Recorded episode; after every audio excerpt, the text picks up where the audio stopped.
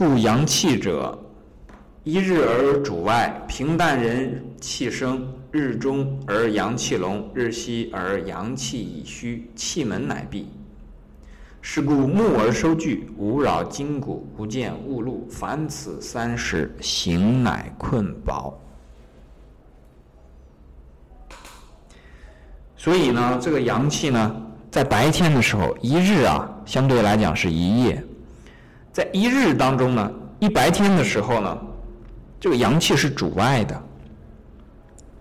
我们讲阳气本来就有这个卫外的作用，人的心神在外。白天你醒着的时候呢，心神在外，对吧？心神也属于阳啊，因为你这个精气神，其实这个就是天地人来这样对应的。精对应的是什么呢？对应的是地。气对应的是什么呢？是人，人活一口气。上面的神对应的是什么呢？就是天。所以精气神对应的就是这个天地人。那么一一日呢，而主外，心神在外，然后人的这个。这个胃气，这个在白天的时候呢，啊，就去把自己的这个身体保护起来。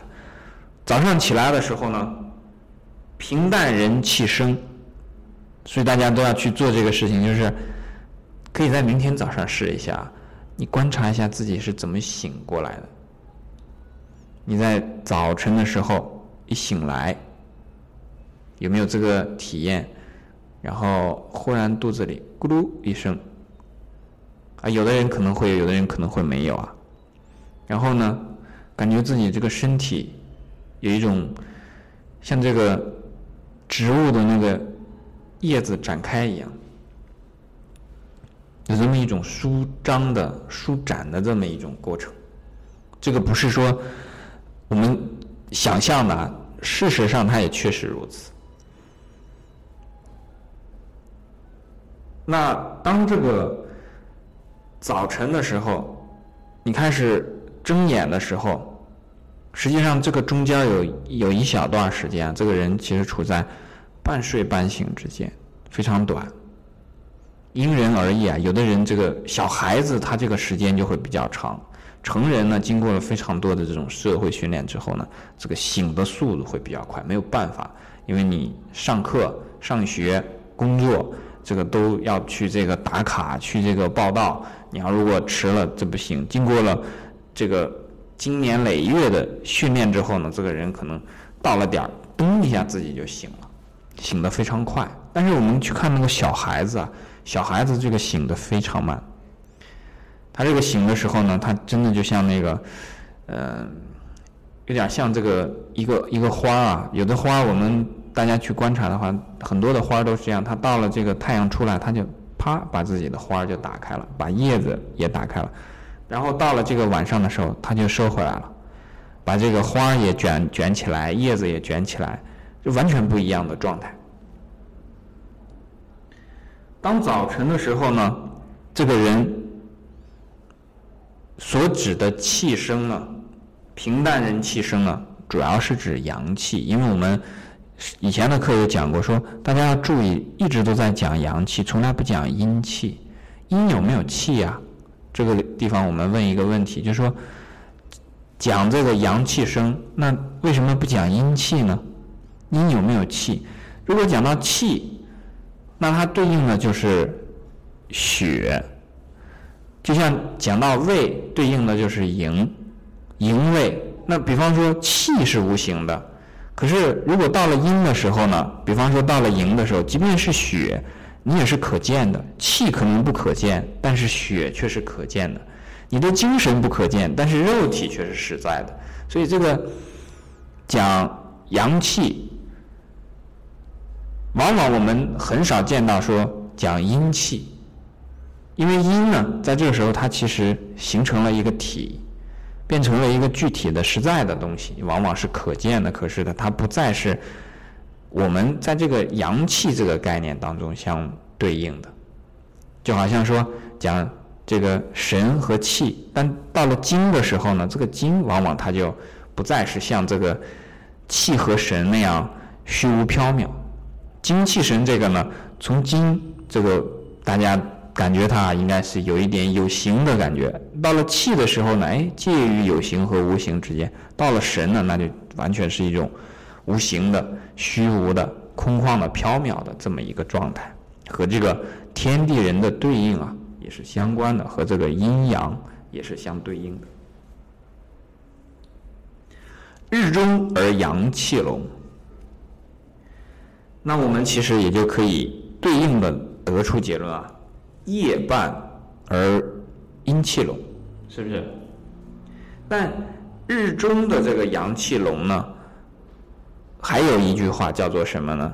物壮则老，《道德经》里面所说的，当这个阳气最为隆盛的时候呢，其实也就是它开始衰退的时候。任何一件事物，你看到它最盛大、最壮美的时候，你也就知道它日薄西山的这个时候呢，也就不远了。所以呢，日中的这个阳气隆，结合我们昨天有的同学说中午什么时候睡觉，那我们昨天也讲了，这个卯酉怒玉，子午这个静坐是吧？子午的静坐呢，其实就。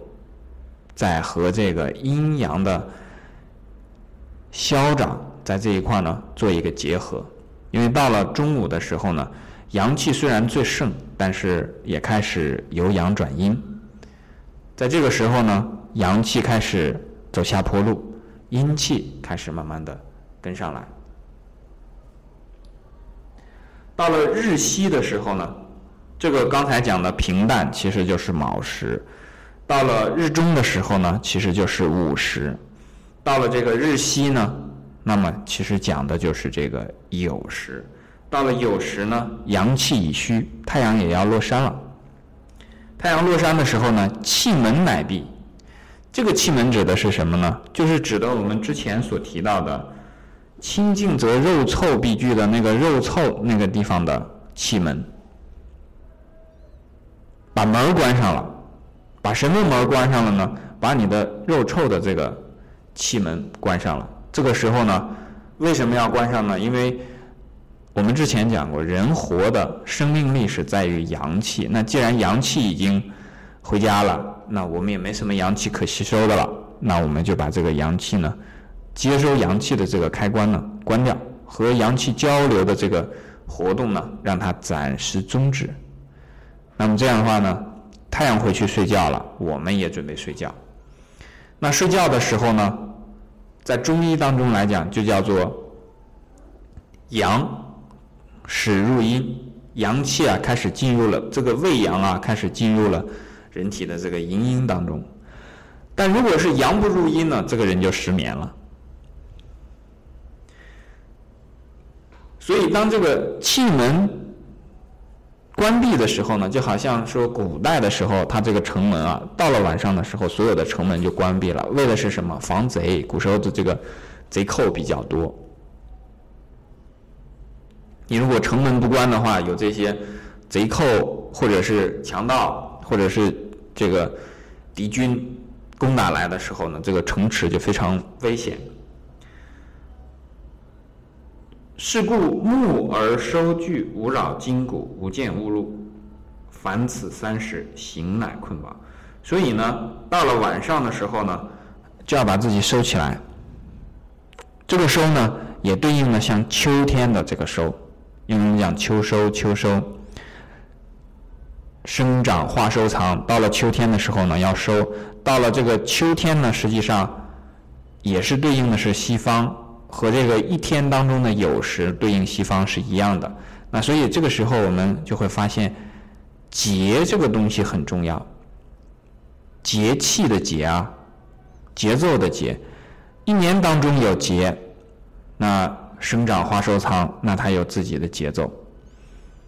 到了秋天的时候啊，每年到了秋天都要收一下，这是一个节奏，是吧？那每天当中呢，也有一个节奏。到了每天的这个酉时呢，都要收一下，酉时每一天都收一下，所以我们会明白啊，这个在年月日这个当中，它都有这样对应的一个节奏。那比方说对应这个月呢，月有没有一个收的时候啊？月其实也有自己收的时候。月的这个收呢，那很很明显嘛。比方说这个阳气的收，我们看刚才讲的年和日的这个收啊，比方说年的这个收，其实就是地球的绕太阳的公转来看这个年什么时候你该收，是吧？当它公转到一定的时候，哎，秋天到了，这个时候你就收。那么到了这个日的时候呢，是看这个地球的自转。地球的自转，哎，每天到了这个酉时的时候，哎，那你也就该收了。好，这个时候我们有一个比较有意思的问题，就是到了这个月的时候怎么个收法？月的时候收的是什么？日和年，刚才我们讲都是太阳的规律，到了月的时候，那就不是太阳的规律了。这个月的时候呢，它是一个月月的规律。这个月呢？日和月旁边加上耳朵旁就是阴和阳，所以到了月的时候呢，它的这个收，我们如果非要给它加上一个生长化收藏的话呢，它的这个生长化收藏就不再是指阳气的生长化收藏，而是阴。这个阴是什么呢？就是指的对人来讲，就是指的营血、营阴。那比方说，之前我们在这个呃中医群、内经群里面这个。有一个老师讲说，你去做放血疗法的时候啊，要从这个初八到十五。为什么是初八到十五呢？因为这个月亮从它的这个先开始的这个朔望的这个期间呢，就是月亮初一的时候，黑咕隆咚，什么都看不见。这个时候呢，它的这个阴开始增长。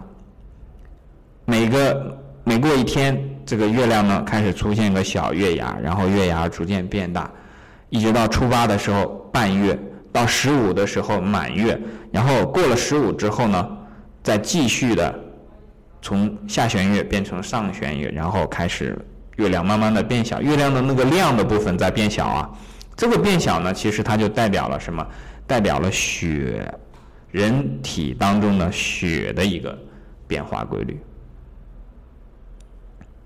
所以呢，从初八到十五的时候，是你的血正在旺盛的时间。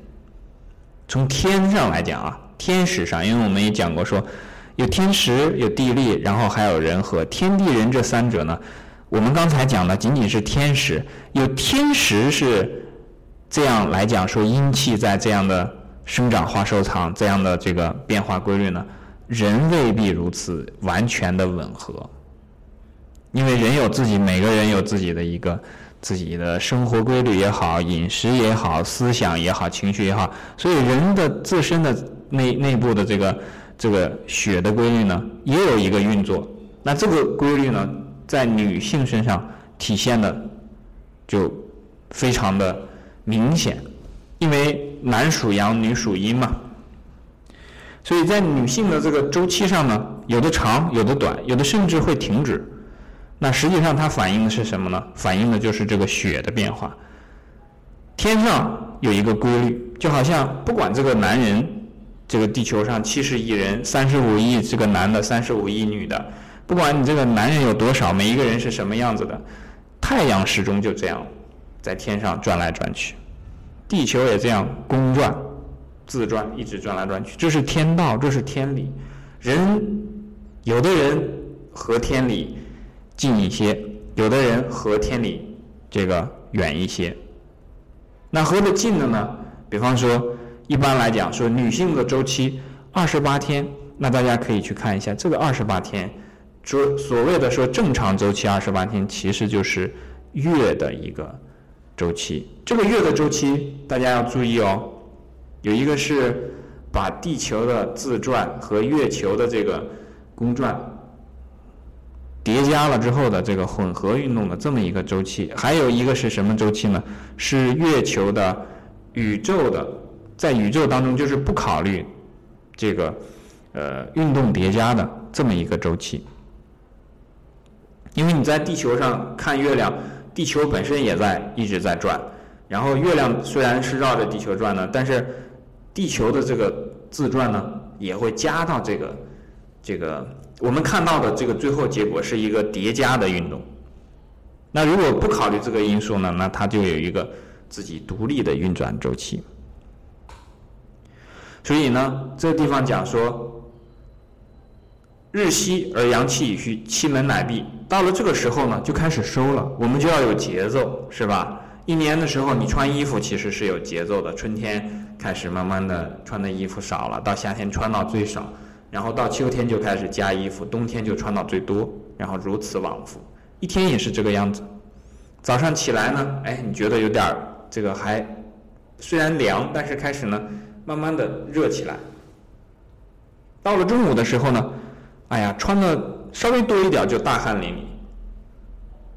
但是到了晚上呢，尤其在北方这个，就是昼夜温差比较大的时候呢，那你这个到了晚上可能还得加一件外套。所以在这种情况下，故木而收，收的是什么？阳气，聚的是什么呢？聚的是。类似于像这个大风科毒这些寒气也好，就是在人体来讲不当这个接引的这些东西，无扰筋骨，因为这个时候筋骨是你最重要的这个人体的核心所在嘛。无扰筋骨就是不要去这个进行剧烈的运动，因为你一剧烈的运动，骨头这个时候呢要承重。筋呢，一会儿松一会儿紧，你的任何的运动其实都是自己的筋的这个一收一放啊，才能形成人体的运动。你如果老是去做这个剧烈的运动呢，那这个筋骨就受到了打扰。这个扰是做打扰节。无见物露，为什么在这个时候不能见物露呢？雾露是指大部分人，有的人阳气特别重，见一些雾露无妨。为什么？因为他清净则肉臭必聚，即便见了这个雾露，这雾露不进身体来。那如果是有的人身体呢，并不是属于阳太过，注意我讲的是阳太过，不是指正常的这个身体状况。如果你不是阳太过的话，你的这个把手的。营卫这个胃气啊，不是那么的这个兵源充足的话，那这种情况下，你又去扰动筋骨，你扰动筋骨则自然不清净，不清净的话，肉臭就会开启，开启之后呢，收聚的这个功能就没有了。如果见到雾露，雾露在这个时候就会进入到身体里，那最起码雾露当中的湿气肯定要进入身体作用了。这个湿气呢，和我们昨天所说的。比方说气血的郁结一样，也是请神容易送神难。这个雾露它是什么呢？它是可以行动的水，它是可以流转的水，它和这个普通的水还不一样。一旦是能够成为雾露的，它的活动性就会很强，而且它可以伪装成气的样子进入到人体里面，但是人体呢又不需要这个雾露。如果把这样的客人请来，把这样的神请来呢，那到时候你又得去想办法，怎么样去祛湿，怎么样去除湿。凡此三十，如果这三件事情，木而收聚，无扰筋骨，无见物露，这三件事情没有办好的话，形呢，就是指的我们形体，人的形体呢，就会受困，而且呢，身体还会变得单薄。受困是什么意思？你的行动会不便。为什么行动不便呢？因为你的筋骨，它实际上需要的是润滑的东西，需要的是正常的营卫这个气血去给它去做滋养，去做这个运动的支撑。但是你这个时候把雾露给它搞进来，那这个行动肯定是会，比方说这儿疼啊，那儿酸啊，那这种情况都会出现。如果这些东西进来之后呢，本来你平常吃的营养，你这个正常的这个气血循环呢，都是会使得你这个骨肉筋骨丰隆的。那到这个时候呢，你的很大一部分阳气都会被调去做什么呢？去打仗。